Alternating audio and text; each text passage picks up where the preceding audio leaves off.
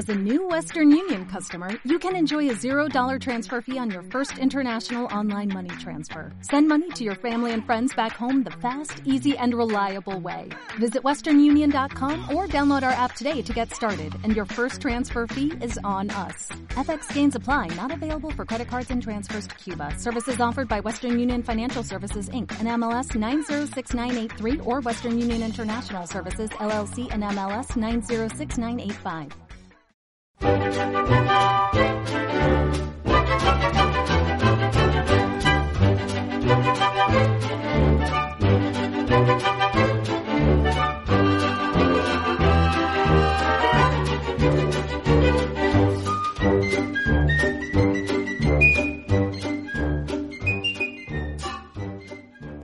a todos y bienvenidos a Steamboat Willy, un podcast sobre Disney. Aquí José Alfaro y al otro lado de, de la pantalla Javier Giralda. Javi, ¿cómo estás?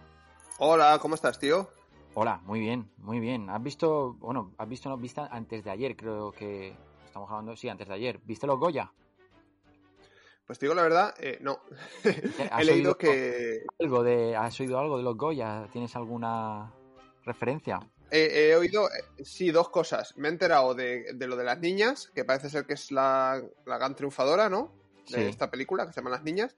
Y me he enterado sí. de lo de los eh, fotógrafos fuera diciendo que las tías no sé qué. Eso, Vaya, eh, tweet, que... Esas son las dos cosas que me han, que me han uh, llegado de los, de los Goya. Han trascendido esa, esa, esas dos cosas, ¿no? Por un lado, Eso una es. película de las niñas y por otro lado, la, la ese vídeo, esos comentarios súper machistas Horri y tal. Horribles, sí.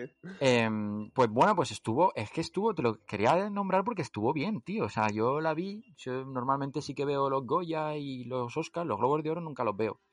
Pero, pero me gustó la ceremonia. Fue una movida, en plan, fue, solo había la gente que presentaba los premios estaban en el teatro, pero el resto de personas estaban en sus casas y eso dio sí. mucha, mucho juego a que la gente pudiese reaccionar muy, espont muy, muy espontáneamente, eh, muy visceralmente y hubo cositas así muy, muy guays que incluso emocionaron. Y luego, por otro lado, la gente que estaba en el teatro súper seria, súper correcta, súper solemne, súper sobria y no sé, fue, fue, fue interesante. Pero, ¿sabes? A, a, sí, la niña se llevó, creo que en total, no sé si fueron cuatro premios. Eh, Anne, el documental El año del descubrimiento, la película La boda de Rosa y Aquelarre fueron las otras. Yo creo que al final Aquelarre es la que más premios se ha llevado, por también premios técnicos y, y tal.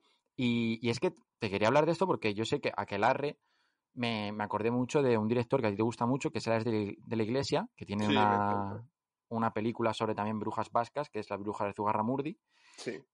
Y, y, ahora ha dirigido una serie que es 30 monedas. Que la, recomiendo, que, la recomendamos, eh, yo creo, desde aquí. Me eh, la ha bueno, recomendado mucho, sí. Yo no la he visto, pero la tengo que ver.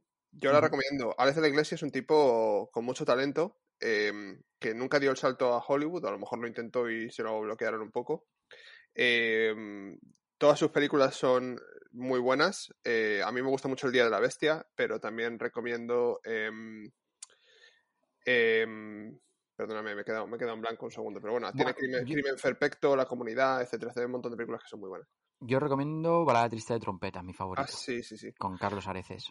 Pues yo me, me fíjate, yo estaba trabajando un día en el Disneyland Hotel eh, uh -huh. con los personajes en el Inventions, en el restaurante que está en, en la entrada del parque.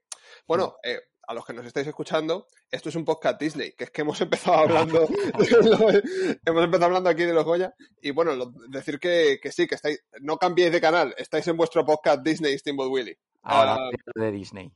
y entonces pues me lo encontré, estaba cenando con su familia en el Inventions. Y claro, sí. fue un momento, o sea, nosotros cuando tú estás trabajando en, en Disneyland París eh, como cast member y te encuentras alguna celebridad que suele ocurrir, o sea, no todos los días, pero puede pasar, uh -huh. eh, tú tienes unas directivas de cómo actuar. Tú tienes, tienes, tienes que tener una actitud profesional. Pero, uh -huh. pero entablamos una pequeña conversación y al final su mujer, que es una actriz, eh, se llama Carolina, Carolina Punk, eh, terminó haciendo una foto conmigo que la puso en su Instagram esa misma noche. Y ahí ah, estaba. Eh, que si eso no es el éxito, ¿qué es el éxito? O sea, si eso no fue, si eso no ha sido un culmen en tu carrera como persona en general, de tener, de que Carolina Van suba una foto contigo a su Instagram. Como diciendo, sí, Eh, a pesar, a pesar de que quiero decir que, que si lo vais a mirar ahora mismo al Instagram de Carolina Van, la foto No. ya no, ya no está. La ha borrado. La, ha bor- la ha borrado. Eh, o sea, quiero decir, eh, no sé muy bien por qué, es, eh, pero yo, o sea, os, os juramos que la anécdota es cierta. Yo tengo capturas de pantalla de esto, esto ha ocurrido de verdad, pero Ay, no Sí. sabía que la había borrado. ya, ya la pues, eh, No te rías, cabrón. Es que, es que no sé, es que me hace mucha gracia, en plan que, o sea, el, el momento, ¿no? En el que Carolina Van en su casa, pues decidió que, que ya no formaba Esto- parte esto de su vida. no- Hombre, suele pasar mucho, ¿eh? Sí, a, muchas, sí. a muchas estrellas de la farándula española que en algún momento han decidido que yo ya no formaba parte de su vida. o sea, es una cosa... Carolina Van, eh, Rafael, eh, Rocío Jurado, Mariano Rajoy, eh, Ignacio Farray, eso es. Así que nada, eh, en fin. os, em, trae- os traemos un podcast Disney, chicos, bienvenidos. Esto es Steamboat Willy, podéis seguirnos en iVoox, en iTunes, en Instagram, en Spotify, en, En un montón de cosas, en Tinder, siempre eh, arroba José Alfarcero, arroba live barra baja off barra baja giralda y arroba Steamboat Willy podcast. Empezamos.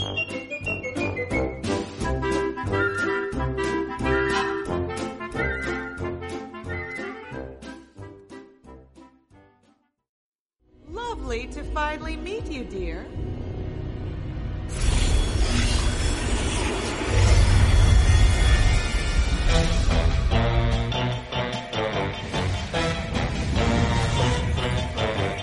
Who's been messing up everything.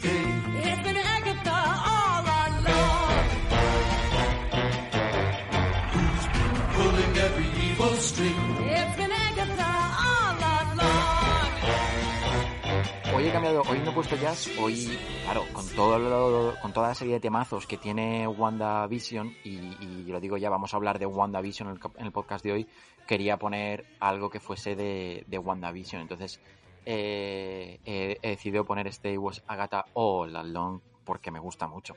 Es Qué de, lo- de las canciones que más me han gustado de WandaVision. Y ahora hablaremos más adelante. Primero vamos a repasar las noticias muy brevemente. Poquita cosa, yo creo. Quería destacar que me ha hecho mucha gracia eh, que, que Bob Chapek en una entrevista que dio en la universidad, en una universidad en la que él fue alumno, no me acuerdo ahora mismo de la universidad que es, eh, hizo como una especie de webinar, seminario a través de la web. Y, y en esa entrevista pues dijo, por ejemplo, que, que el 50% de, de mercado, ¿no? de suscriptores de Disney Plus eh, no se lo esperaban, pero son parejas que no tienen hijos. o sea, Claro. la, la plataforma de stream de contenido más familiar, con código PIN y todo para acceder y tal, en realidad pues se está dando cuenta que va a mucha más gente, no va solo a, a familias. ¿Cómo ves esto y ves si puede afectar al contenido que programen en Disney Plus y que estrenen y tal? No, eso es un reflejo de- del mundo en el que vivimos también. Em, Mm. Hay, digamos, digamos, hay mucho hombre niño, man child, que, como yo el primero, que ahora pues eh, muy entrado en los veintitantos o principios de los treinta y pocos, eh, todavía sigue jugando a videojuegos, que no hay nada malo con eso, o, o- o colecciona figuras, o entonces digamos que la adolescencia y la niñez se está prolongando hasta edades eh, un poco más avanzadas y hay gente de nuestra edad, como tú y como yo, que le sigue gustando mucho Disney. Eh, por ejemplo, aquí en mi hogar y en el tuyo, somos una pareja sin hijos con suscripción a Disney Plus. Los Pues aquí estamos los primeros, desde día uno.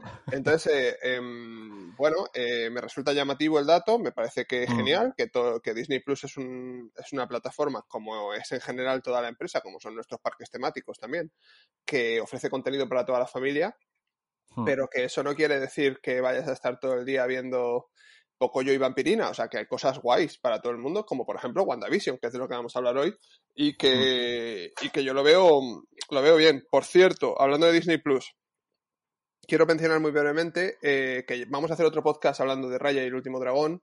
Eh, hemos visto la película este fin de semana, eh, José y yo, y, y estaba mirando ayer en Foro Coches eh, un tema de Foro Coches, de- era de, Sí. hablaban de Disney Plus y Raya. Sí. A mucha gente de Foro Coches, al, prácticamente el 90% de los comentarios del post, les parecía fatal que Disney estuviese cobrando 21 euros, les parecía una exageración de precio y decían todos que se iban a descargar la película por torrent, y que, y que bueno, y que habiendo torrent, que por qué van a pagar, ¿sabes? Que, que, que Disney se ha subido a se ha subido al pino y que les parece muchísimo. Sí. Yo, yo quiero decir que para mucha gente que no está tan entendida y tan metida en el mundo como tú y como yo, eh, a lo mejor no tienen por qué saber que Raya era una película que estaba destinada a los cines en noviembre y a lo mejor para mucha gente pues dicen, joder, nos ponen una película nueva en Disney Plus y lo tenemos que pagar, como pensando que a lo mejor es una película que se diseñó para Disney Plus. ¿Crees que hay un fallo de comunicación ahí o de marketing a la hora de Yo vender creo, yo creo que si la, gente, si la gente supiese que esta película hubiese sido des- destinada a cines, a lo mejor hubiesen dicho, ah, coño, que es que era para cines y nos la están poniendo en Disney Plus ahora. No Mm. obstante, lo sepan o no lo sepan, eh, a ver, eh, cada uno que haga lo que quiera, pero sinceramente, 21 euros.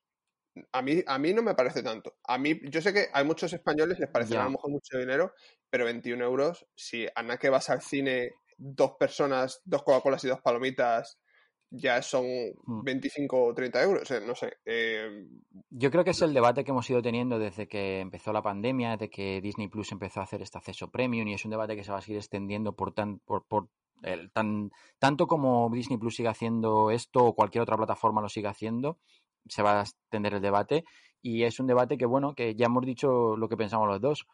Eh, es una estrategia, están probando la estrategia. A mí lo que me da pena de esto es que una película tan sobresaliente desde mi punto de vista como Raya y el último dragón pueda pasar desapercibida o pueda resultar dañada por, por, porque al final lo que está pasando ahora mismo este año, desde que se estrenó, vamos a decir, Mulan hasta hoy, eh, con Soul después y, ahora con Raya, es un experimento, un experimento económico, un experimento financiero, un experimento eh, de marketing y están probando un producto. A mí me, me entristece que pueda afectar eh, negativamente a los números de la película, al éxito de la película, porque la calidad que tiene Raya el último dragón como película Disney, eh, vista como película Disney, para mí es, es, es de lo mejor que ha hecho la compañía. O sea, si la compañía ya está, o sea, si Walt Disney Animation Sí. y Pixar ya están haciendo, llevan años haciendo películas sobresalientes, es que Raya va todavía más para mí. O sea, em, no sé. Bueno, al final, que si te gusta o no te gusta una película es, es subjetivo, pero que mm, quiero decir que, a to- que todo este es, eh, Disney Access Premium que está haciendo Mm. Disney en Disney Plus, si, si no quieres comprar la película y quieres continuar con tu suscripción de Disney Plus normal, la película la tendrás el- la tendrás para ti tres meses después, Claro, de manera claro, abierta, claro. sin tener que pagarla. O sea, que, que no es, que no estás obligado, que, que decir, Mm. yo estoy, no, no quiero hacer tampoco, no soy perfecto y, y, por supuesto alguna vez pues he, he- he recurrido a la piratería en algunos momentos porque el Mm. contenido no estaba disponible eh, cuando lo he querido ver en mi país o en mi zona. Pero joder, eh, y no, intente, joder, son 21 euros. No te puedes juntar con cuatro amigos que queráis ver la película y es que os sale a ci- a 5 euros. Bueno, Eh, o sea, no al sé, final son, son prioridades, no sé. A mí no me parece, pero claro, porque mira, eh, yo tengo, comparto mi cuenta de Disney Plus con mi madre, con mi hermano, con mi amigo Gabo, un saludo Gabo, eh, eh, eh, con alguien más, y yo somos cuatro, y mi prima, somos cinco creo en total.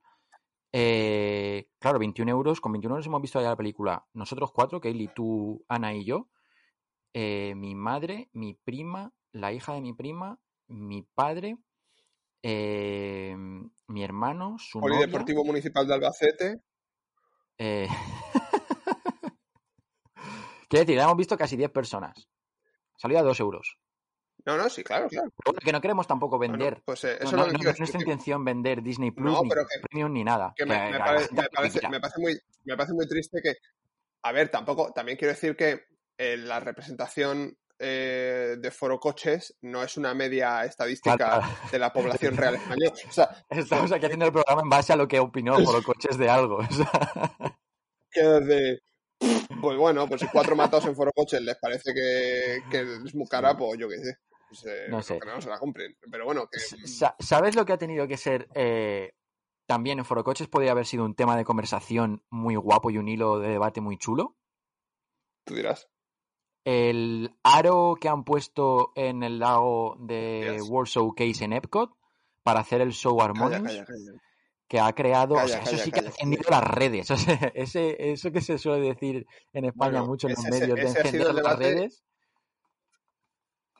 Ese Ha ha sido el debate ese, y está siendo sí, el sí. debate de, de la De la semana, y de las dos últimas dos semanas. Bueno, pues A ver, poner en contexto a la gente. Eso, explícalo es. tú, Javi.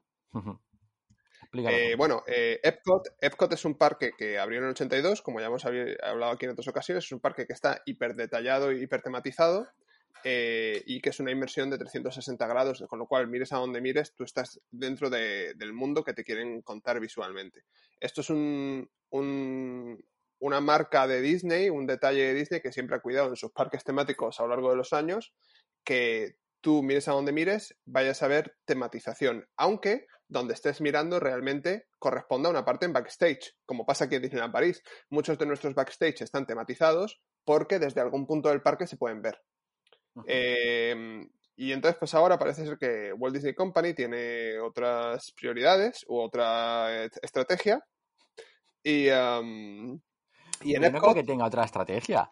Bueno, Mm. sigue, sigue, termina, termina. yo- bueno, en Epcot, pues ahora eh, Epcot está sufriendo una transformación eh, gigantesca con un proyecto multimillonario eh, que incluye varias eh, rehabilitaciones de sus atracciones principales, eh, un rediseño de la oferta del parque y entre, entre esas cosas pues hay proyectos como por ejemplo la montaña rusa de Guardianes de la Galaxia que se está en construcción ahora mismo, la atracción de Ratatouille en el pabellón francés o el nuevo show nocturno que se llama Harmonious. Este show nocturno, como era similar con Illuminations, que era el que uno que cuando estabas tú trabajando en Epcot era el que había, eh, requiere de unas em, de una especie de andamios flotantes que son medio fuente, medio proyección, que son gigantescos, que salen al medio del lago y luego por la noche, como era el caso de Illuminations, cuando no hacen falta, pues desaparecen del lago y se ponen en una zona backstage en la marina. ¿Qué pasa? Que ahora estos artefactos son bastante más grandes como de lo que eran en Illuminations y entonces no caben en la marina que había. Entonces Disney tenía dos opciones. O hacemos más grande la marina para entrarlos y sacarlos todos los días, o los dejamos permanentes y por las mañanas los utilizamos como fuentes como fuentes de agua hasta que los necesitemos para el show. ¿Qué ha pasado? que son más feos.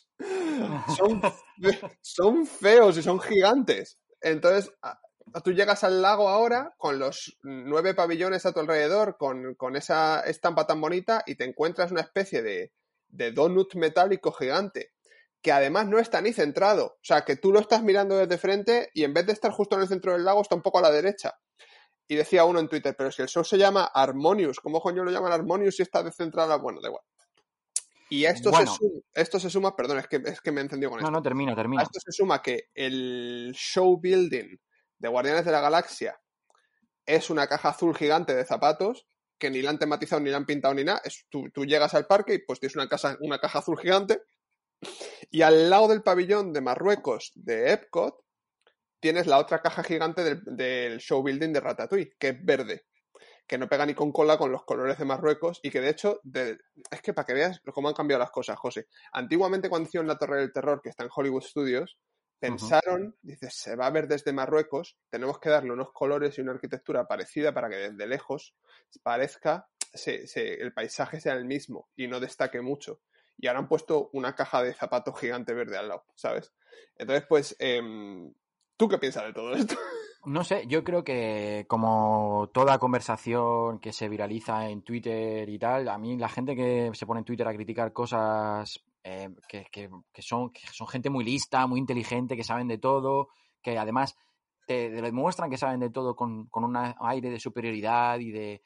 eh, a mí no me caen bien. Entonces, eh,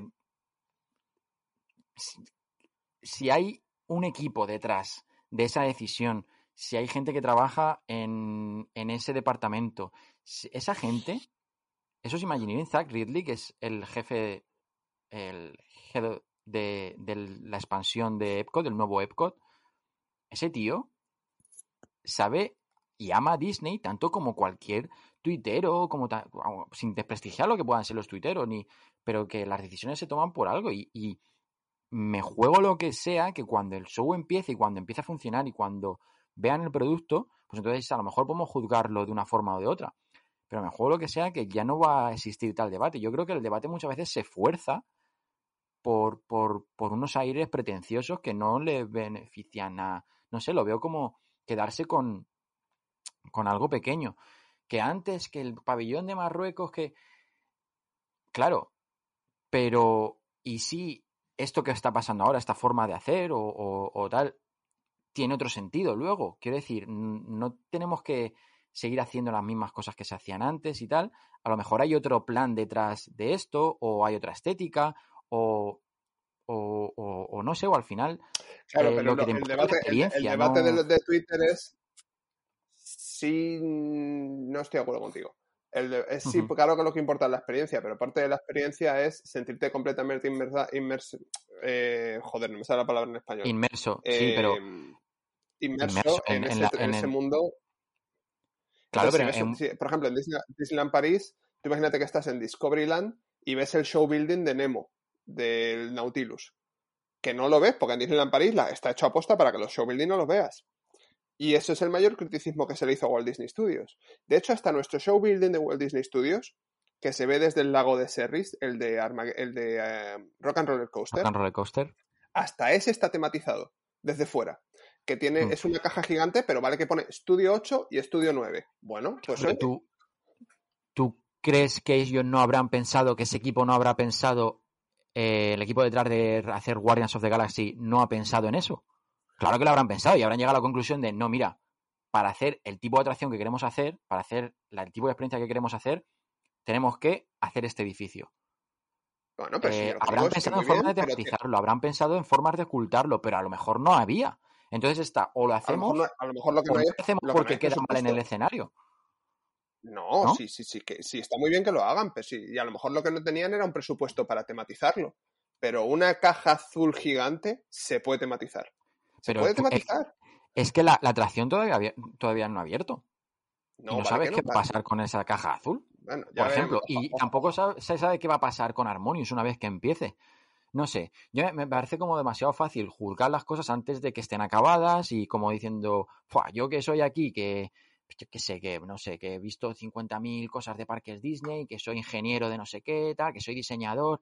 eh, esto es horrible porque he estudiado un máster en y tal y esto no queda armonioso. Coño, pues es que tampoco No, lo tienes que José, decir porque yo también lo veo. lo, Pero habría algo detrás ahí, lo que, habrá una lo que estamos, decisión lo que ahí. estamos hablando, lo que estamos hablando es que eh, sería una pena que Disney mm, estuviese dejando de lado esos pequeños detalles que al guest eh, López Juanchez le da igual porque no lo ve, pero que al fan esas cosas le tocan un poco. Y sería una pena, no sabemos cuál es la dirección que Disney está tomando, pero sería una pena que esos detalles de cuidar la inversión de 360 grados se fueran un poco al garete por Claro. decisiones económicas.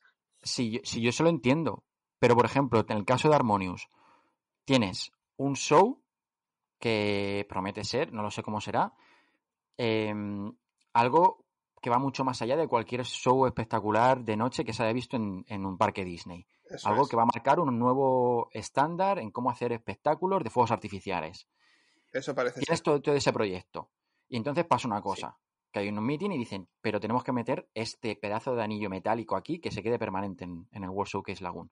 Entonces esa gente lo valora, esa gente sabe lo que ha hecho Disney con el detalle, esa gente sabe lo que es eh, la inmersión, esa gente sabe lo que es visualizar diferentes líneas, lo que es geometría, geometría lo que es armonía visual.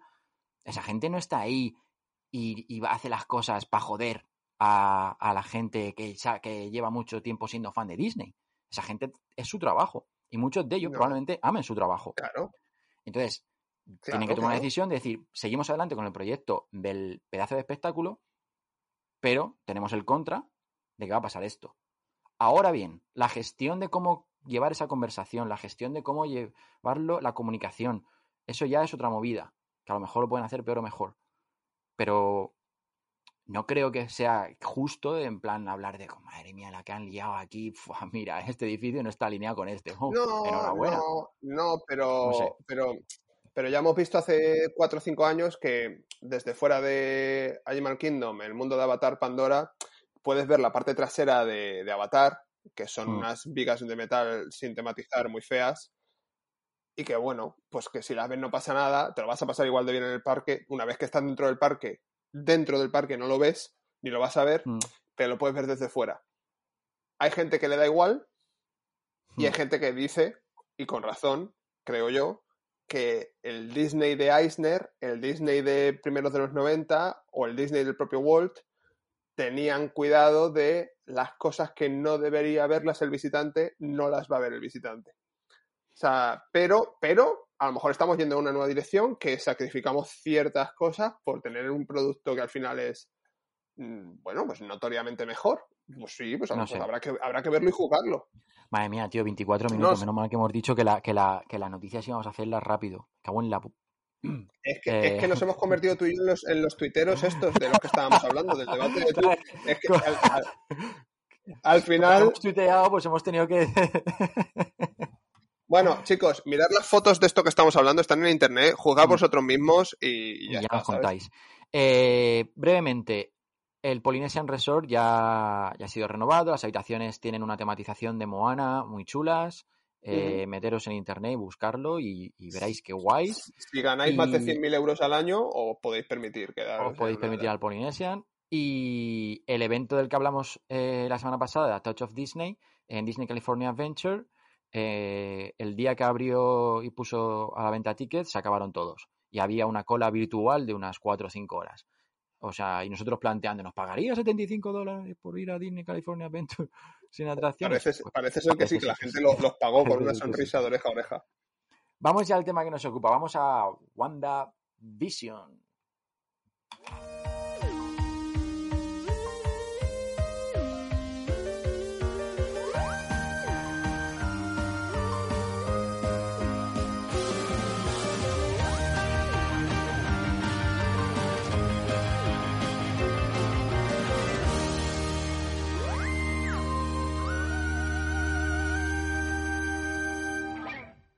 Y empezamos a hablar de, de WandaVision y para mí mi opening favorito fue el que hacía referencia a The Office y a Mother Family de, mm, del episodio de romper la cuarta pared, que fue el, séptimo episodio, y teníamos que empezar co- con ese obligatoriamente. Por eso lo hemos puesto para empezar a hablar de la serie, la primera serie Marvel Disney Plus, eh, la serie que, que para mí ha marcado un, un, uno- un nuevo hito ¿no? en, el, en el universo cinemático Marvel. Eh, este Bruja Escarlata de Vision en español, vamos a llamarle WandaVision a partir de ahora. ¿Qué te ha parecido, Javi? A rasgos generales, vamos a dar un lo que te gusta y lo que no te gusta de WandaVision, haciendo un recap de todo, de toda la serie. Vale. Vale, En pues general, eh, a ¿Qué mí te me gusta. y no? ¿Qué sensación está dejado? eh, sí, Por yo- cierto, esto doy- está le- lleno de spoilers, perdón. creo Spoilers a sí, tope, sí, si no has visto WandaVision, vete a, vete a verla. Creo que los dos estamos de acuerdo en que mola. O sea, que nos gusta mucho la serie. Las- Nuestras opiniones de los dos son muy positivas. Eh, no me gusta que. mm, que. Te lo fíjate, una de, las, una de las pequeñas críticas que le voy a hacer. Que si la gente, público normal y corriente, quiere ver casualmente WandaVision, no se va a enterar realmente de nada. Y esto es una víctima, esto es, esto es víctima de, de que el universo cinemático de Marvel se ha convertido en un producto tan grande que es necesario, absolutamente necesario, haber visto todos y cada uno de los de las películas para poder seguir el hilo de la conversación. Entonces, efectivamente, no me gusta que no sea mm, excesivamente friendly, pero no es tanto culpa de WandaVision esto como del propio universo cinematográfico de Marvel. Em, no me gusta que, mm, que algunas de nuestras expectativas no se hayan cumplido. No obstante, también ha habido sorpresas que no nos esperábamos y que yo las he recibido con una sonrisa. Entonces, eh, bueno, ¿tú qué piensas, José? Eh, me quedo con las expectativas que nos han cumplido. Hablaremos más adelante de ello. Y me quedo también con que cualquiera que se enfrenta a WandaVision sin saber lo de Marvel le va a costar un poquito entrar. Eh, yo creo que como producto que de Marvel eh, funciona muy bien eh, porque ha conseguido, creo que consigue que, que todo el universo que ha creado Kevin Feige y gracias a las películas ahora tenga una nueva vida. Han reinventado un poco el concepto. Ah, yo creo que eh, yo por lo menos cuando empezaron a anunciar series y películas pensaba que el universo eh, en algún momento me iba a cansar y gracias a WandaVision vuelvo a estar enganchadísimo, que ahora eh, me planteé un serio dile- dilema porque la semana que viene ya empieza otra vez otra serie de Marvel que es eh, Falcon y Falcon. The Winter Soldier Sí. y, y me veo otra vez viendo cada viernes un episodio de Marvel y, no, y, y al final Ana, mi novia, va a decir, tío, para ya porque se te va a ir la cabeza y yo creo que a mí también, yo quiero ver más cosas, no quiero ver solo Marvel, pero es que, es que no puedo. Eh, claro, mm, lo han hecho de esa forma. Yo creo que es eh, reinventar, sobre todo usando un, un formato de sitcom y de comedia y que haya funcionado tan bien, porque para muchos, para mí, por ejemplo, es la parte que más me interesa de la serie, Sí. eh, los, los siete primeros capítulos. Sí. Em, yo creo que le da una nueva vida, un nuevo aire que, Incluso, que es muy interesante. incluso Mm, quiero decir, cuando se nos presenta el mundo exterior a la sitcom, que es en el cuarto capítulo, mm, cuando salimos de esa sitcom y vamos al mundo real, a lo que está pasando fuera del, del hexágono, esas escenas me resultan menos interesantes que lo que está pasando en la sitcom en ese capítulo. Hay veces que, yo, que yo digo, jo, me gustaría volver a la sitcom, pues me lo estoy pasando bien viendo esto. Totalmente. A ver, te tiene que gustar el género de la sitcom y cuantas más hayas visto a lo largo de las décadas, más gracia te van a hacer ciertas referencias que otras. Yo creo que tú y yo nos lo pasamos mejor con el capítulo de The Office o Modern Family, pero Sí. porque no, nunca vimos la tribu de los Brady, ¿sabes lo que te digo? Entonces, em, yo creo que en ese, en ese sentido, Kevin Feige eh, tiene todo nuestro respeto porque ha conseguido coger eh, los cómics de Marvel y convertirlos a la gran pantalla y a la pequeña pantalla exitosamente con diferentes géneros cinematográficos, como ciencia ficción Guardianes de la Galaxia, eh, misterio, thriller, eh, espionaje. eh, es que es, una, es una locura. Eh, O, o comedia directamente, o sitcom. Claro, está muy bien porque si lo piensas, o sea, cuando tú creas un, un universo, que esta palabra me gusta mucho y la digo mucho, lo sé, pero es que me gusta mucho, es eh, la palabra transmedia. Cuando tú creas algo que es transmedia, vamos a coger como ejemplo universo Marvel, Marvel tiene cómics. Transmedia quiere decir que es una historia que se puede contar en diferentes medios y que todas las historias que se cuentan en los diferentes medios tienen sentido dentro de un universo con las mismas reglas. Entonces tú tienes los cómics de Marvel, tienes los videojuegos, entonces tienes las películas, ¿no? Las series de Netflix. Las series de Netflix. Y ahora tienes, pues eso, el, el éxito de, de WandaVision re- mm, yo creo que recae también en coger eh, qué es una serie o qué es un formato de serie. Va a durar 30 minutos. Vamos a hacer una serie de comedia. Vale, pues ¿cómo adaptamos eso a un superhéroe de Marvel con un conflicto interno, con un trastorno mental? y, y cómo hacemos una serie de esto? Y es utilizando los códigos de las series, no Claro. adaptando una cosa que ya tienes en mente, no, no, no, utilizando el código de la serie y de ahí haciendo una historia.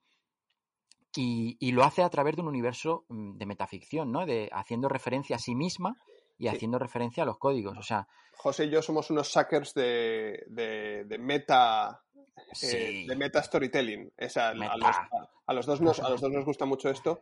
Quiero decir Sí. que a mí, por ejemplo, eh, me hacía especial tilín cuando viendo eh, los capítulos, a lo mejor cambiaba el formato de imagen y pasaba de 4 tercios a 16 novenos, o de Ajá. repente le aparecían bandas arriba y abajo, o pasaba panorámico, incluso hasta la calidad de imagen muchas veces. Yo creo que me gustaría investigarlo, pero estoy casi seguro de que los primeros capítulos se grabaron en, en film y los últimos se grabaron en digital, porque Mm. hasta le veía una diferente textura. Y Eso es, estoy seguro de que ahora WandaVision Assemble, que es el documental que va a salir este viernes Sí. sobre cómo se hizo WandaVision, nos va a dar un montón de respuestas. Yo estoy esperándolo con muchas ganas porque me lo voy a tragar entero Quería también. decir, por ejemplo, que en los primeros capítulos, cuando son las sitcoms de los 50 y de los 60, eh, las técnicas incluso de grabar de los operarios de cámara que están grabando esos episodios eh, son tal cual eran en aquellos entonces, con Hmm. esas risas enlatadas de fondo, no había dolly shots, de hecho el único dolly shot que hay en ese capítulo es cuando hay una cosa que se sale, cuando sale el tío de la alcantarilla, que Wanda dice que es, que es cuando se nos está rompiendo el mundo, ya La tienes realidad de Wanda, claro. eso es. Entonces, eh, son pequeños detalles que, que no todo el mundo a lo mejor los, los ha captado. De hecho, yo creo que la serie molaría verla otra vez, simplemente para disfrutar de... Totalmente, totalmente. Eh, vamos a, a recapitular un poco lo- las series que ha ido haciendo referencia. Aquí tiene también, yo creo, mucho mérito tanto el director, Matt Shackman, eh, no lo conocía, eh, pero es el director de la serie y, y dice que uno de sus mentores es Kevin Feige y que lo, lo ama y que gracias a él está donde está y ha podido hacer esto y tal. Y también como escritora de la serie adaptado, adaptado este personaje ¿no? a, este formato es Jack Seffer, eh, una escritora, guionista de, series americanas. Y creo que los dos tienen mucho mérito de haber podido adaptar tanto los códigos y técnicas de diferentes sitcoms de diferentes épocas a, a, a WandaVision. En el primero, por ejemplo, en el nombre ya en sí es meta, o sea, todos los nombres de cada episodio son ya mm, meta. Entonces, ¿cómo no nos va a gustar si no, los nombres ya son meta? Filmada con público en directo era el nombre del primer episodio y hacía referencia a series de los 50 como Dick Van Dyke Show y I Love Lucy. I Love Lucy es la primera sitcom eh, registrada, en plan, la gente que habla de estas cosas dice que es la primera sitcom eh, per se. Y Dick Van Dyke es eh, Bert en Mary Poppins. Es un clásico, un Disney Legend. Y, y de hecho, comentaba Matt Sackman, el director, que quedó con Dick Van Dyke y con Kevin Feige para hablar de, de cómo adaptar el universo Marvel a una sitcom como la suya, Big Bang Show, y lo hicieron en el Club 33, en Disneyland, encima de Piratas del Caribe. Eh, imagínate esa, esa reunión, y además mola porque dice que, que le comentaron a, a Dick Van Dyke en lo que querían hacer, que no tenía ni idea de lo que era Marvel, ni el universo Marvel, y no sabía ni nada, y fue como un poco, y el director dice que fue como si le dices a tu abuelo que, que has capturado un Pokémon y te dice, ah, lovely, pues igual, en plan, el tío ahí mayor, señor mayor ahí, diciendo, pues yo qué sé, porque va bien con el Marvel, puedo tirarle millas, pues dale. Y me hacía mucha gracia pensar en eso, pero para que veas hasta qué punto, ¿no? El, el director se involucró en, en, en, en contar con realismo eh, las sitcoms a las que estaba haciendo referencia. Sí, la verdad, la verdad que en ese sentido eh, no tenemos ni que ponerle ni un pero a, a lo que es eh, el, el guion y, y, a lo que, y, a lo que, y a todo lo que conlleva la, con, contra, con, conlleva la preproducción y la producción de esta serie eh, uh -huh. de una factura impecable y, y efectivamente eh, utilizando el género de la sitcom eh, a modo parodia pero al mismo tiempo homenaje a, a todas claro. esas sitcom que, que, una dio paso a la otra y otra dio paso a la otra y otra o sea como hasta ahora que tenemos The Office pero The Office quizá nunca hubiese existido si nunca hubiese habido un Dick Van Dyke Show entonces uh -huh eh, ese, claro, es todo. Y, y, y, eso mola mucho también como lo hacen en la serie, porque lo hacen de una forma. Hay un flujo que va de una a otra, no es muy marcado. Solo el capítulo, a lo mejor, de Malcolm es más marcado que están referenciando esa serie. El resto es como muy progresivo, hacen referencia a varias series, no solo a una. Hay una naturalidad muy chula. En ese sentido, eh, eh, genial. Ahora, eh, si quieres, pasamos al, al siguiente punto Sí. Quería preguntarte qué es lo que. Porque esta serie se anunció hace un, un par de años. Empezó, empezó la producción antes del COVID, paró la producción por el COVID y terminó esta producción. Creo que retomaron en septiembre del año pasado y terminaron en, en a finales de noviembre. Entonces te quería preguntar, ¿qué es lo que tú te esperabas de esta serie? Como, como fan de la saga Marvel, ¿qué es lo que...? Porque yo al principio me recuerdo especular, decir, bueno, esto están dentro de la gema del infinito, esto es uno que les están liando. O sea, estas teorías que había, eh, uh -huh. parece que la gente está un poco decepcionada porque no ha aparecido Mephisto, como el que parece sí. ser que Mephisto iba a ser el villano, el nuevo, digamos, Thanos de esta fase 4. Uh -huh. ¿Qué te esperabas tú ver en mm. esta serie? Si te digo la verdad, eh, sinceramente, sí. Eh, no me esperaba me esperaba ver algo que me follase la mente, y perdón por la palabra, pero, pero me esperaba ver algo así, tío. Eso era lo que yo quería. Yo no quería que me contasen eh, movidas que, que, me hiciesen alucinar sobre gemas, sobre un universo, sobre tal. Yo quería algo que dijese, ole, ole ellos, valientes, que acaban de marcarse un pegote aquí. Yo, que, yo cuando hablaban de de sitcom, ponían imágenes, yo pensaba, digo, esto va a ser simplemente una, una escena concreta, el inicio, un prólogo, un capítulo.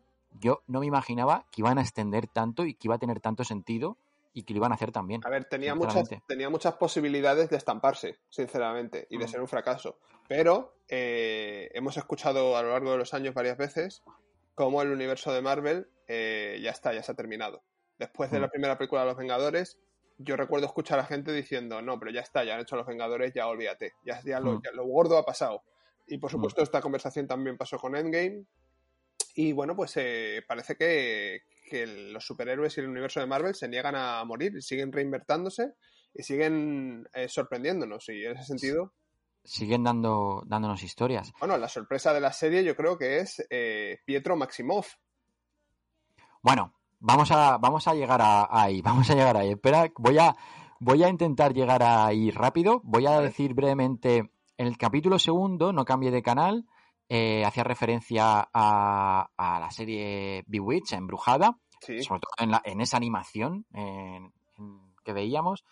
Eh, también es que hay tantas cosas, los anuncios también nos cuentan un montón de cosas, cada anuncio nos cuenta algo de, de la personalidad de Wanda y de cómo ha llegado a ser lo que es y cómo ha llegado al estado en el que está. Entonces en el primer capítulo teníamos a el Toast May 2000, en este segundo Stracker, que era un reloj y que Stracker era el doctor que, que hizo los experimentos con ella y con, con su hermano eh, Pietro. Todo lleno de, de cosas. El capítulo tercero, ahora en color, eh, hace referencia, pues eso, a lo que has dicho, la tribu de los Brady, la chica de la tele, series de los 70.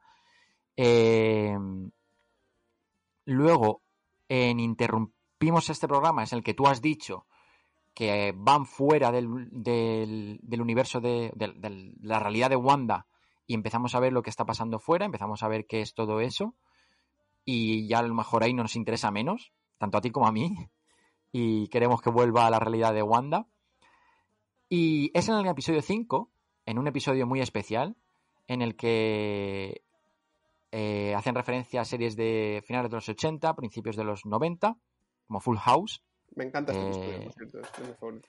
Que además tiene un chiste, eh, bueno, un chiste no, una otra cosa meta, que es que Elizabeth Olsen, que interpreta a Wanda, sea hermana de Mary Kate y Ashley, que eran las chicas que hacían de sobrina de John Stamos y Bob Saget en, en, Full en House. Full House. Ujú. O sea, es que me parece brutal que todo esto, que es como que todo tiene sentido, ¿no? Sí, es genial. Y, y aquí es donde aparece eh, el cameo de la serie.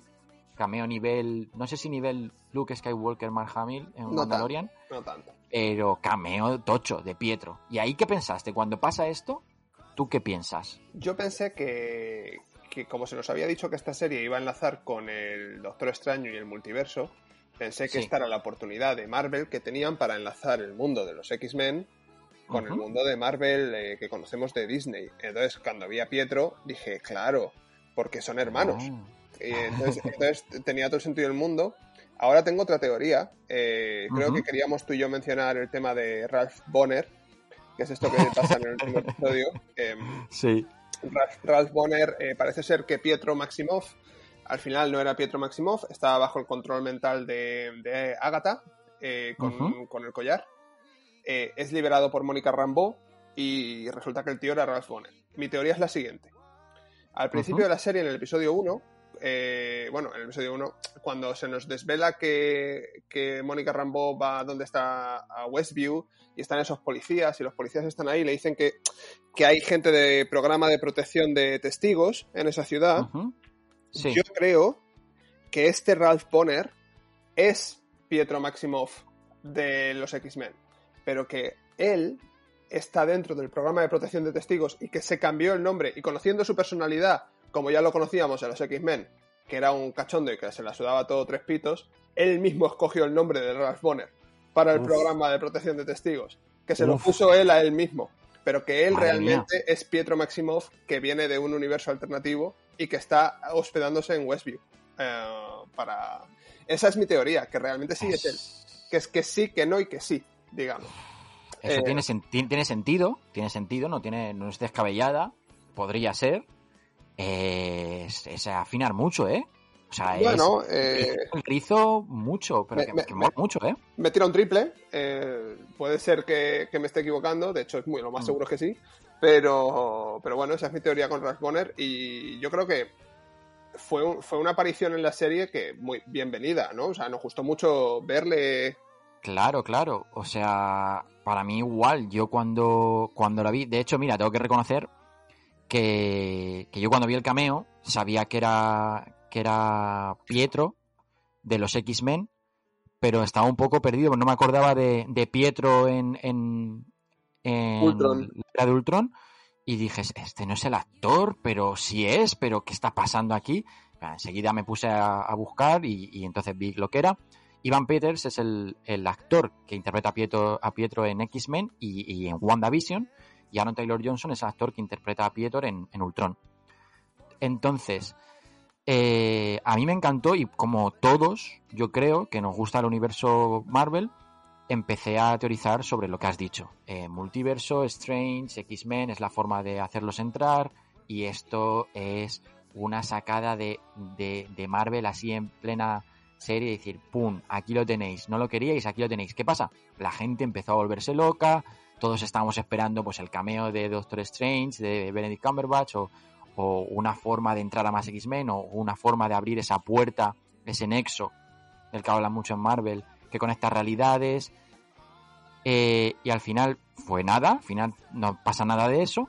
Y además eso de que se llame Ralph Bonner, Bonner en, en inglés es como, como bajón, ¿no? Como chaf, como, como un chof grande, como has quedado chafado. eh, También, quiero decir que esta serie es víctima de, la- de sus propias expectativas. El hecho de Claro. que el hecho de que nos, nos den un capítulo por semana, como era el caso de Mandalorian, es bueno y es malo. Es bueno y es malo porque Mandalorian nos ha acostumbrado a un nivel de epicidad digno de como es la saga de Star Wars. Eh, todo va muy en línea. Entonces, eh, y además hemos terminado la, segunda temporada de Mandalorian con, spoilers, un cameo de Mark Hamill al final, como interpretando a Luke Skywalker. Entonces, todos, digamos que subconscientemente esperábamos algo parecido de WandaVision. Cuando no tiene Mm. por qué. La, la serie nunca nos prometió. O sea, es- una sitcom. Te la estás Mm. viendo. Entonces, semana a semana, los fans y las teorías de los fans han ido haciendo expectativas en su mente, que si Mephisto, que si el, que si el Doctor, que si el Profesor X, que si... Mm, Entonces, al final, pues, pues no. y pues no, y- mm. y ha, ha decepcionado a ciertas personas por eso. Eh, pero Claro, pero yo a- ahí también mola el también los actores fueron parte de porque también eh, Paul Bettany, que es el que el actor que interpreta Vision, eh, dijo que había un cameo muy espe- que había un cameo en la serie que era un actor con el que siempre había querido trabajar y se refería a él mismo como Vision es. blanco. Entonces yo creo que se ha creado un, un- se, se crea una conversación en el entorno fan, se crea un hype, se crea tal que le beneficia a la serie, pero que a la vez el, el fan ahora se puede. Yo no, porque a mí me ha encantado esto que se llama el tío Ralph Bonner, o sea, me parece un chiste brutal y a- le hago la ola a los escritores. Pero hay mucho fan que sí que se puede haber sentido ofendido, o en plan, pues a mí no me hace gracia. eh, que encima me deis esta, tor- este torta, esta tortica, ¿no? En la cara, como, pum, Bonner, jala, palomo, tanto X-Men, tanto X-Men. Es un, Hablando- es un tío y se llama Bonner. Se llama Bajón. hablando, hablando de los otros personajes, eh, porque hemos hablado de Wanda, de Vision y de Ralph Bonner, eh, yo creo que podemos mencionar a otros tres, que son eh, Darcy, ¿no? Me parece que se llama, la chica que ya apareció en Thor. eh, Sí, Darcy. Eh, Mónica Rambeau, que es, la, que es la niña que estaba en Capitana Marvel, que era la hija de la mejor amiga de, Capitana Marvel, si no me equivoco. Eso es. Ajá. Y que además ve- vemos en un momento muy guay del tercer episodio cómo vuelve del, del chasquido de Thanos. Eso es un. ¿Te Es acuerdas? un momentazo, Es sí, un sí, momentazo. sí, sí. Es un Eh, momentazo. Y, y, y- y cómo se llama este agente de Sword, de Shield, que es así asiático, no me acuerdo su nombre ahora, pero que también hace Sí, un papelón. Sí. Eh, esos tres personajes, yo creo que también muy positivo. Además, hemos visto el nacimiento de un nuevo superhéroe, que es Mónica Rambeau, que parece ser que ha ganado poderes entrando y saliendo de- del Hex. Aunque todavía no. Ella, ella parece que no es muy consciente de lo que está de sus De poderes ni de- lo que es capaz. Hmm. Eh, y bueno, esto enlaza con la escena post créditos del último capítulo, que llegaremos a ellas. Pero en general, opiniones de estos de este reparto secundario, digamos. O bueno, por supuesto, Agatha, que tenemos que. Agatha, que es eh, también claro. Es que, es que están todos, están todos muy bien. Todos los que has mencionado son personajes que aportan mucho, que tienen, no tienen gran eh, protagonismo, salvo a lo mejor Agatha o Mónica Rambeau, pero, pero lo que aportan, aportan también. eh, estoy buscando el nombre de Jimmy Woo. Es el, el agente del FBI que decías, que, que, que trabaja con- junto con Darcy eh, para y que defiende a Wanda siempre.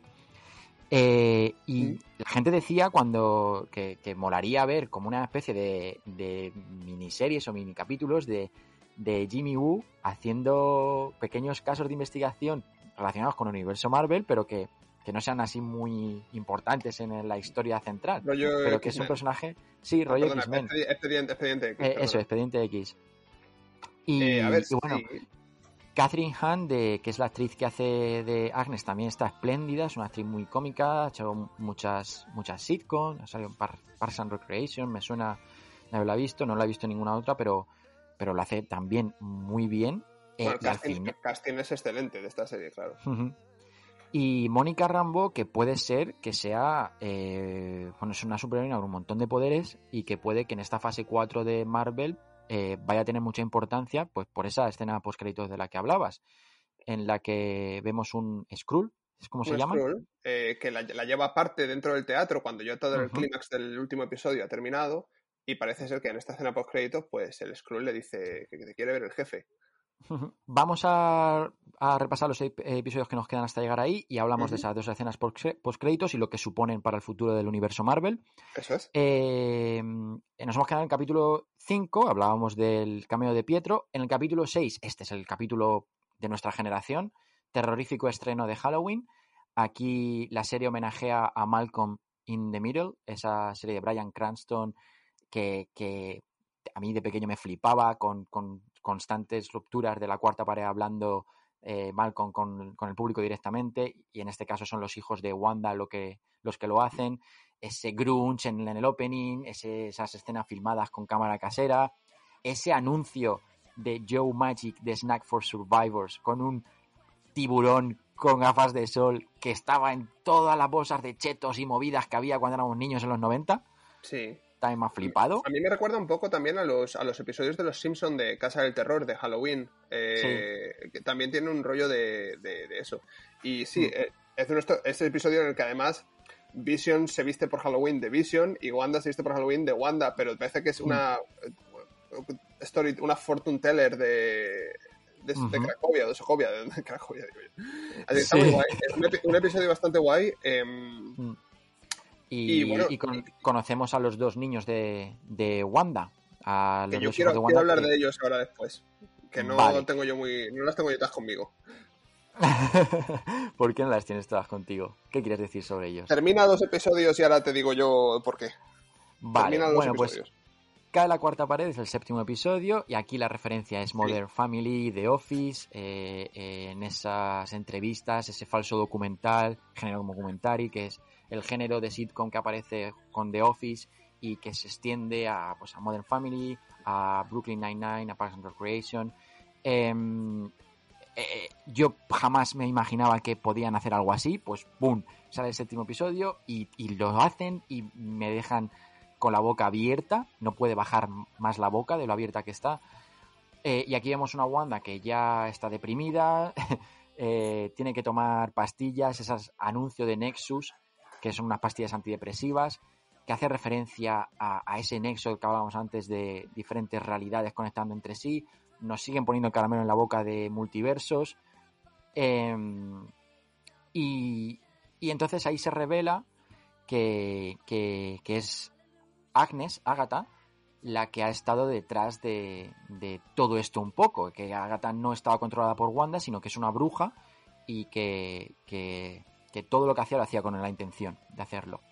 Pasamos al episodio 8, que es un recap de para toda esa gente que no ha visto el universo cinemático Marvel, te cuentan en un episodio todo lo que necesitas saber de Wanda, todos sus traumas, cómo conectan con las diferentes series a las que ha ido haciendo referencia en su propia realidad y te sitúan históricamente, por así decirlo, te dan el contexto, el background del personaje para afrontar el capítulo 9, el capítulo final, que es un capítulo en el que ya nos hemos desquitado de, ese, de esa parodia, homenaje Marvel, eh, sitcom, perdón, y ya sí que vemos un capítulo puramente Marvel, con luchas, con magia, con enfrentamientos, con acción y, y con ver, las- final, la- que bueno, un final. la excusa que encuentran para, para por qué hemos estado haciendo sitcoms durante 7-8 capítulos es que a Wanda pues le gustaban mucho, que las utilizaba para mejorar su inglés, porque recordemos que ella no es nativa de Estados Unidos. Y, y bueno, pues si te gusta más o menos la excusa, trágatela y cómetela porque está muy guay los episodios, ¿sabes? Y efectivamente este último capítulo es el capítulo de resolución de conflicto, eh, en el que, bueno, todo el mundo lo habrá visto, así que no tiene sentido que lo comentemos. Yo tengo una pregunta que hacerte, José. Tú sabes que el castillo de la Bella Durmiente en Disneyland París eh, está en rehabilitación. Sí. Si tú le cambias una torre y luego la próxima rehabilitación le cambias otra y a los 50 años le has cambiado todas las torres, sigue siendo el mismo castillo de la Bella Durmiente. No sabía cómo lo ibas a, abordar, no sabía cómo, cómo ibas a sacar esto. Pero me ha sorprendido, me, has- me ha encantado. Eh, eh, eh, pues no los. no, eh, claro, ¿seguiría siendo el castillo de la Bella Durmiente si se cambian todas las torres? Sí. Sí. ¿Y no? Y no a la vez. digamos que este Vision blanco, que parece, como decía alguien en YouTube, el, el Vision que te dan cuando te compras el DLC del videojuego, eh, el skin, que viene con skin, eh, digamos que ese es el Vision físico, el que tiene como, como directiva matar a Vision. Hasta que el otro Vision le dice, pero es que yo no soy Vision. Y que lleva toda la razón del mundo. Entonces, claro, eh, me mola, que yo creo que los dos estamos de acuerdo que nos mola que el conflicto de lucha Dragon Ball entre Vegeta y Goku se haya resuelto con filosofía. Con filosofía y con dialéctica, con el barco de Teseo de Plutarco, toma. O Es sea, que, y, y por eso, ¿eh? Visión, el que conocemos, el multicolor, le digamos que le, no sé si le transfiere los recuerdos, o por lo menos se los enseña. Sí, eh, se los desbloquea, por, creo, ¿no? y, el- y Los yo creo que Visión en ese momento eh, tiene una crisis de identidad.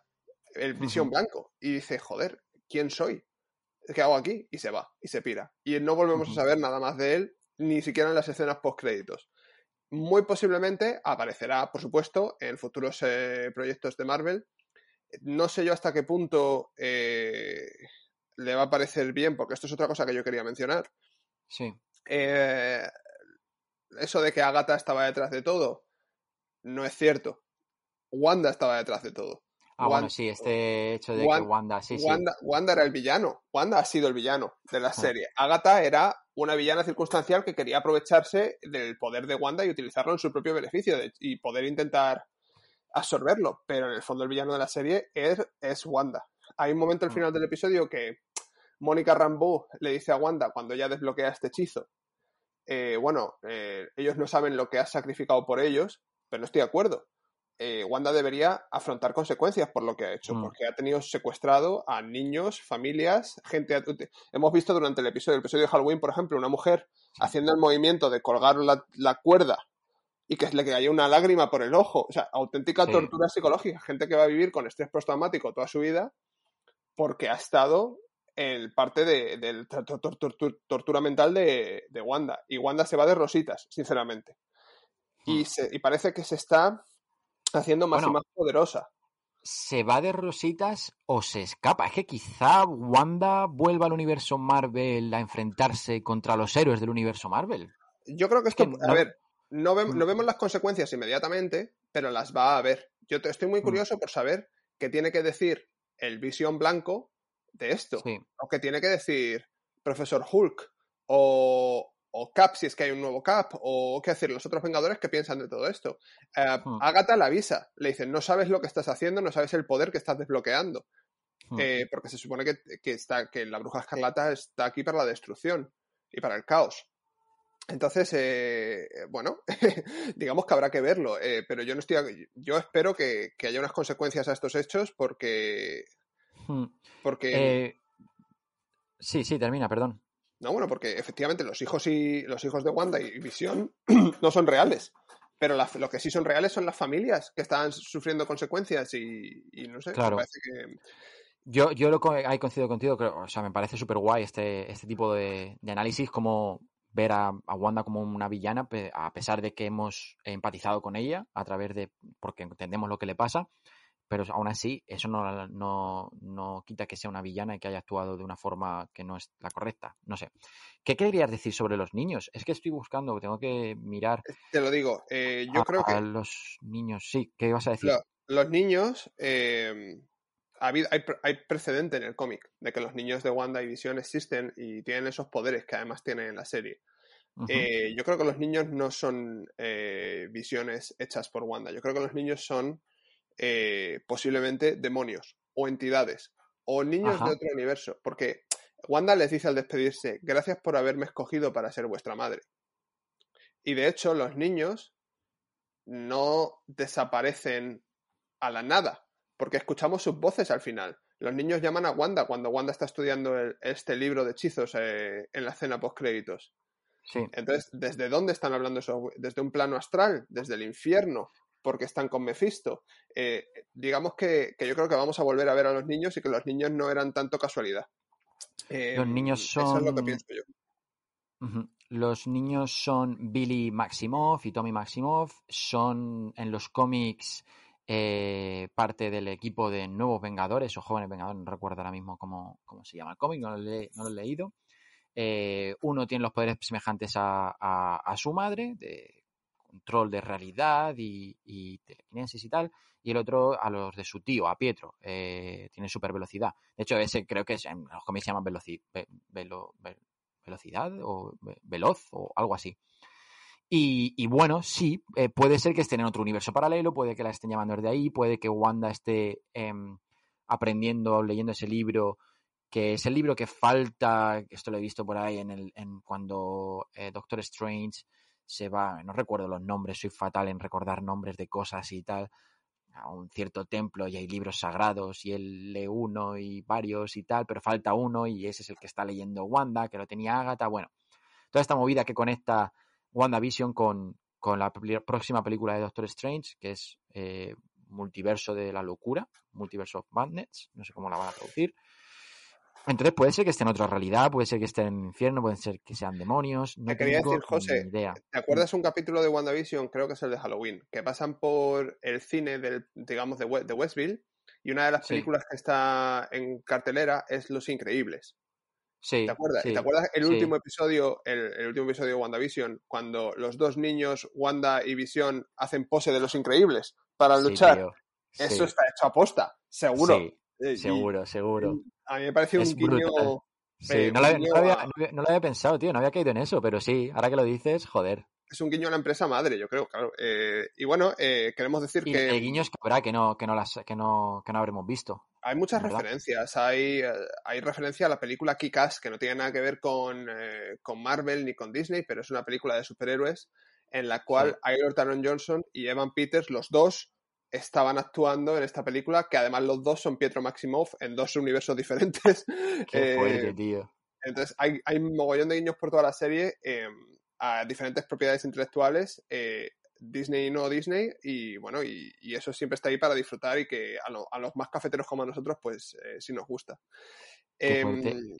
Hablamos, hemos hablado de la segunda escena post créditos, que es esa, y, y bueno, y lo que puede suponer, que es eh, Wanda alejada de la mano de Dios, leyendo este libro que hemos hablado, conectando un poco con sus hijos en otro multiverso, yo qué sé qué. ¿Y, y qué puede ser eso en el futuro? Puede ser que sea villana, puede ser que vaya a buscarlos, puede ser que al ir a buscarlos abra una puerta que no podía abrir y entonces el Doctor Strange tenga que intervenir. No sabemos qué va a pasar ahí, pero eso enlaza eh, casi defini- definitivamente parece con, con la película de Doctor Strange. La otra escena post créditos de la que hemos hablado brevemente antes, hablamos de ella y ya nos vamos a casa despidiéndonos con, la, con lo que nos ha mandado por, por Instagram la gente que nos escucha. La otra escena post créditos eh, yo creo que pone un poco a lo mejor el, el, el villano o lo que va a pasar en esta fase 4, que es que los Skrulls, que es una raza alienígena, eh, transformistas, se pueden transformar y pa- pasar por otro tipo de persona o de lo que sea, eh, están en la Tierra y ellos, creo que hay un cómic de Marvel que se llama Secret Invasion y parece ser que una de las líneas que puede tener este, esta cuarta fase de Marvel es esa lucha que puede generar que una raza alienígena se esté infiltrando en la Tierra y haciéndose pasar por otra gente con no muy buenas intenciones, o quizás sí, no lo sabemos. ¿Tú qué opinas? No sé si has visto algo. Yo creo que, esto. que esto puede ser muy interesante. Eh, no sabemos quién dentro del universo cinemático de Marvel puede ser un Skrull. Eh, esto puede ser muy sorprendente porque puede haber personajes que queremos y apreciamos todos, como el propio Spider-Man, que puede ser un Skrull. ¿Por qué no? ¿Sabes? Entonces Sí. eh, es muy interesante. Creo que Nick Fury quiere ver a Mónica Rambeau en la nave esta que estaba con los Skrull al final de no me acuerdo qué película. Pero bueno, parece que va en esa dirección. Eh, yo quería proponerte otro escenario, José. ¿Cuál? Em, tú imagínate que ahora, pues Wanda tiene que afrontar las consecuencias de lo que ha hecho y tiene que ir a juicio. ¿Quién Ajá. mejor para defenderle que She-Hulk, que es esta abogada de esta serie que se nos ha presentado, que van a ser juicios, eh, ¿verdad? Eh, no, sería una manera Totalmente, sí, sí, sí. de, Sería una- de, de volver a sorprender, en realidad. de- de- De de- irse por eso la es, gente. eso es. Entonces, bueno, eh, el, el futuro de Marvel es muy prometedor. Hay un montón de, de productos y series que, que parece que van a estar muy bien. Eh, puede ser que incluso WandaVision sea de alguna manera referenciado en The Falcon and the Winter Soldier. Puede ser que ellos dos estén viendo desde, desde fuera todo esto que está pasando del Hex y, Sí. y- y no sepan de qué va la vaina, ¿sabes? Entonces, eh, yo Mm. creo que el universo de Marvel tiene todavía mucha mecha antes de que explote la dinamita y que queda mucho, muchas cosas por disfrutar. Y, y la verdad que son tiempos muy, muy emocionantes para vivir porque yo me acuerdo cuando era pequeñito que lo que más quería yo en la vida era una película de Spider-Man y ahora imagínate todo lo que tenemos a, nuestra a nuestra Todo disposición. lo que hay, de Así verdad. que Eh, ya para acabar, eh, hablamos con la gente que nos escribe por Instagram, a la que le estamos muy agradecidos por seguirnos y por darnos a like eh, y por comentar cosillas. Eh, Friki mm, Mouse nos comentaba, bueno, nos mandaba un mensaje para hablar de WandaVision y leo lo que nos ha enviado. Eh, debo reconocer que me ha enganchado a Marvel con el universo cinemático Marvel. Antes no era demasiado fan de las pelis de superhéroes, salvo alguna excepción. Esto también me pasaba a mí, yo creo.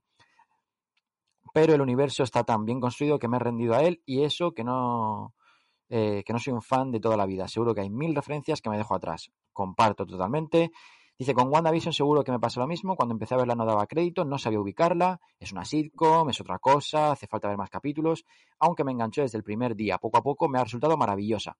En lo técnico, en lo visual, la trama, los personajes, me resulta fantástico cómo se trata el conflicto interior que se convierte en un trastorno mental de alguien que perdiéndolo todo tiene un poder ilimitado. Es que esto Es es, verdad. esto- es que es eso, es un trastorno mental. Y, y, y bueno, te- eh, eso en una situación límite te puede llevar a hacer verdaderas barbaridades y como siempre hay alguien por ahí para aprovecharse, aprovecharse perdón, del que en ese momento está más débil. Y las peleas entre visiones lo más. A ver, Pues Freaky totalmente de acuerdo, ¿eh?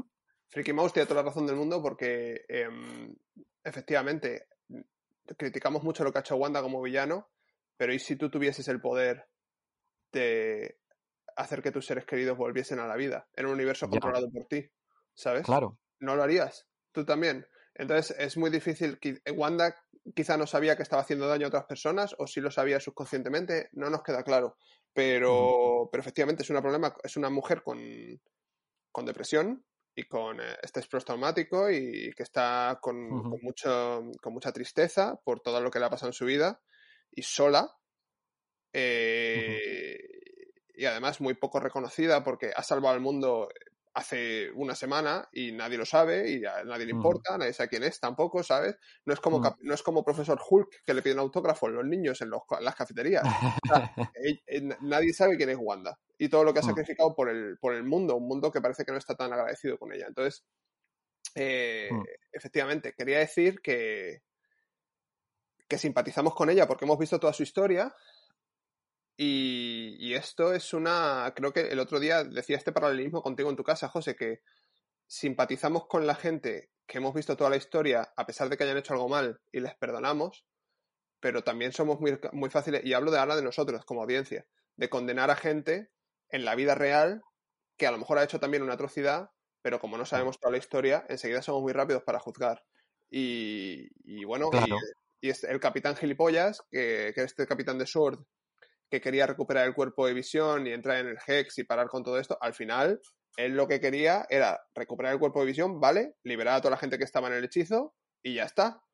Y se, Claro. él- él- y se va detenido al final. ¿El, el que ha hecho mal? Bueno, pues sí, a lo mejor sus métodos ha disparado a los niños. Bueno, pues sí, pues qué cabrón. Pero en el fondo no era tan malo lo que quería hacer realmente. Y entonces la serie, la serie nos la ha puesto como malo. Y somos muy rápidos para juzgar Para juzgarlo. en ese. Entonces, claro, eh, Pero bueno, muchas gracias, Mouse, por tu comentario. Eh, llevas toda la razón del mundo. Es muy interesante y, y la verdad que da mucho que pensar, ¿eh? Y otra persona que nos ha eh, escrito, no nos va a dar tiempo a más, esta es la última, eh, como no, Rubén Lorite, nuestro eh, gran Rubén Lorite, un abrazo desde aquí. Dice, para mí un regalo ha hecho que esperar cada viernes, eh, que esperara cada viernes como si fuese eh, el Día de Reyes, totalmente, es que era Qué un guay. regalo, cada viernes levantarse y ver WandaVision. Y dice también, menciona aparte las canciones de la cabecera de Kristen Anderson López and Robert López, que son los compositores que vimos en el documental este de Frozen. de Frozen. Eh, tienen Frozen, han hecho también las canciones para el musical de Nemo en Walt Disney World. Sospechosos habituales de la compañía. Totalmente, y, y es que las, las cabeceras, haciendo referencia a las cabeceras originales de las series que, que referencian, son también brutales. Hasta aquí podcast Steamboat Willy esta semana. Eh, hay tantas cosas que hablar de WandaVision que no podemos extendernos más porque, pues eso, estaríamos aquí toda la noche. La semana que viene hablamos de Raya. Y igual, pues un podcast monotemático sobre Raya y el último dragón. Para Y sobre- explicaros qué nos ha parecido, sobre el- sobre Sobre la estructura gigante del lago de Epcot también vamos a hablar eh, la semana que viene. Madre mía, se, nos ha ido la pinza total con eso, se nos ha ido total. Perdón, Lo sentimos perdón mucho, es que nos, por entrar en el debate foro sentimos cochero. como audiencia, queríamos daros las noticias y al final hemos terminado teniendo un debate avivado sobre esta... Yo casi sorry. le reviento la cara a Javi, eh, pero por, por, por, por Zencaster. bueno, un abrazo a todos, gracias por escucharnos. Esto ha sido el podcast Estimo Billy. Gracias, Javi. Gracias. Adiós.